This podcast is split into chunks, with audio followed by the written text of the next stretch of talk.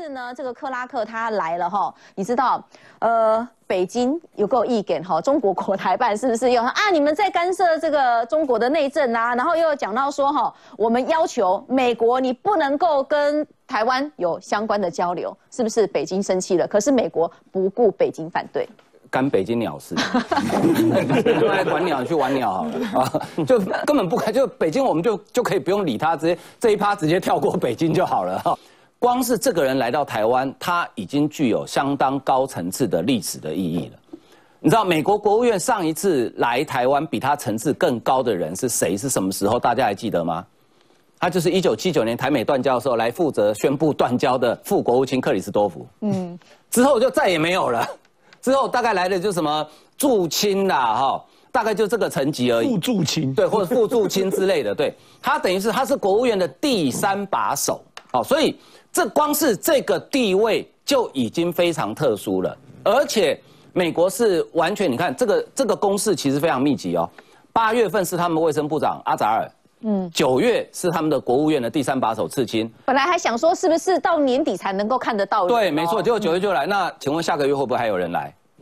大家可以期待嘛？我觉得大家可以期待，就十月份还会呃光辉的十月嘛，总要也要来光辉一下嘛，对不对？哈，所以我我觉得这是一个呃台美之间的关系的发展，也就是说，除了台美关系的升温之外，也就是说另外一个角度解释说，美国越来越不在乎中国的反应了。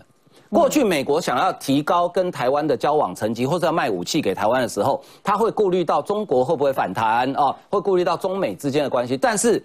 这一段时间来，好，也许我们等一下谈的这个七项军售，可能七项军售，美国显然已经不是太在意中国，你是要跳脚还是要跳崖还是要跳楼？我觉得美国已经不是不是太在乎这个事情了，就反正我觉得这样做。符合我美国国家利益，我就去做嘛。哦，中国想跳就跳吧。对，你要跳，那我也拦不住你。蓝光行先拦 Q 波米亚 K 嘛，哈，你你要跳，我也拦不住你嘛，哈。所以我觉得这个是呃，在台美关系除了实质的关系升温之外，另外一个美国整个大战略，特别是在印太战略的改变，这一点其实还蛮值得观察的。就接下来美国会不会有更密集的动作出现啊？那中国大概跳脚也难免的哈。那那就不管他怎么跳啊，反正我觉得这一次。对台湾人来讲，哦，也许大家对于他并不是太熟悉，对于呃克拉克这个人并不是太熟悉啊。但是你光是想到。国务院的第三把手，你大概就可以理解他的层级其实是还蛮高的。他成长轨迹跟中国有血海深仇，真的血海深仇。血海深仇。他的父亲哦，在俄亥俄州开机械工厂。那你也知道，后来中国的机械大量倾销到美国的时候，对，非常多中西部的机械工厂就倒闭了。所以说，其实他父亲生意失败，因为中国的中国祸害的。那当然，因为这本来就在世界工厂范围内，你本来也不可以那么讨厌中国。可问题是，后来克拉克自己在剧院当。副总裁对不对？做了一整，做一阵子后，两千年去干嘛？去创业。他创立了全世界第一个 B to B 的电商。其实我们现在看到的阿里巴巴，或是雅虎，甚至淘宝。都是以他的电商为初心，可问题是阿里巴巴偷了他的 idea，嗯。他特别公开说，他有一天招待阿里巴巴的人来公司去参观，结果呢，参观完后回去没多久，阿里巴巴推动一模一样商品就出现了，所以他自己在那个时候，他认为中国确实在全世界上在偷技术这方面是非常。他吃过那次亏，印象一定很深啊，印象很深刻，到现在他还在讲哦，所以这个印象深刻，很多媒体都在报道这个小故事，就是说他在那个时候才体会到说中国对于世界的侵害。好了，那这些其实坦白说，都只是一些花絮而已。可是刚刚晃哥讲的没有对。没有对，没有错，没有错，没有错。克拉克确实是红色供应链的杀手，因为坦白说，所有包含庞贝奥或是美国对外事务都有分工分工合作。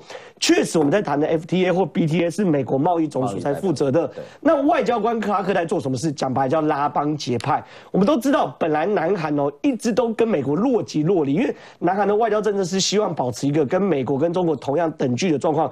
可是克拉克其实在二零一九年十一月的时候。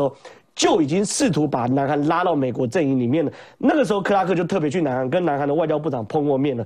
然后呢，今年五月二十号的时候，正式克拉克在公听会上正式说什么？我已经跟南韩提供要推动所谓 EPN，EPN 就刚刚晃哥讲的经济繁荣网络。什么叫经济繁荣网络？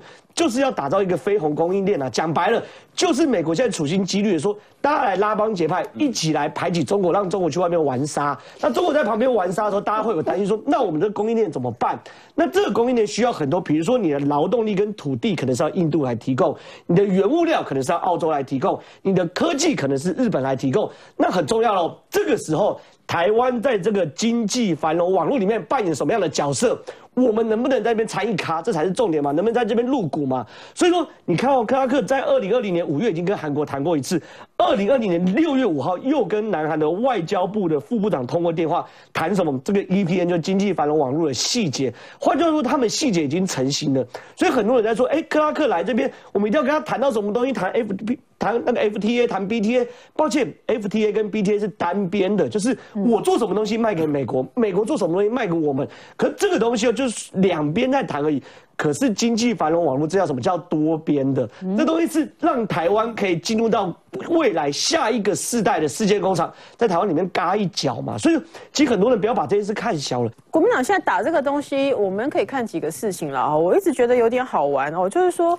你看美国民党他们这几天在讲呃军售的事情的时候，他们用的是这个词哦。他说这个我们美国要售卖台湾飞弹，然后蓝呃蓝营的立委说是替人家销库存。嗯，马文君，你这个词讲出来，我我真不知道。呃，国民党的江启臣江江主席说要再去 A I T 跟国民党呃再跟这个美国在台代表处吃饭嘛，对不对？啊，立即鼓处理利息动作当中。不不认识中文就对了，好，因为昨天有一个新闻，他们说他们不会讲昨天昨天昨天他台语都有人会，他们连台语都讲得很好。住高雄的处长还会讲台语。他在离开的时候，他不是弄了一个那个 A I T 每一个人都超强的中文很厉害，台语马周练邓。我稍微讲一下 A I T 美国的这些驻驻外的这些官员呢，除了他们本身有政治还有这个外交上面很多的历程之外，其实他们到台湾跟北京哦，其实他们很多都是之前曾经派驻在北京，然后再派驻在台湾。或者台湾派驻过，北京派驻过，又回来台湾的，所以第一个他们的中文非常的好。第二个，他们待过这两个地方之后，就会充分的了解到这两个国家的差别，呃，包含这个我们讲自由民主的差别，包含资讯公开，以及那种像中国那种中国，你看他中国他们去待过中国的这些国外的这些驻馆，他们都说有些重要的新闻，他们要打电报回去他们自己本国说，哎。听说发生事情，可是我在中国看不到，你们可不可以告诉我？因为很多重要的人才知道。对对对，因为他们在中国，即使你有 CNN 有 HK，在某些重要新闻会被盖掉，会看不到。所以其实待过这几个国家，你说 AIT 的人不清楚这两个国家之间的差别，以及他们真的站在一个民主国家是最重要价值的情况之下，他会不清楚台湾？我真的觉得这些我不知道他们国民党立委是不是太天真哦。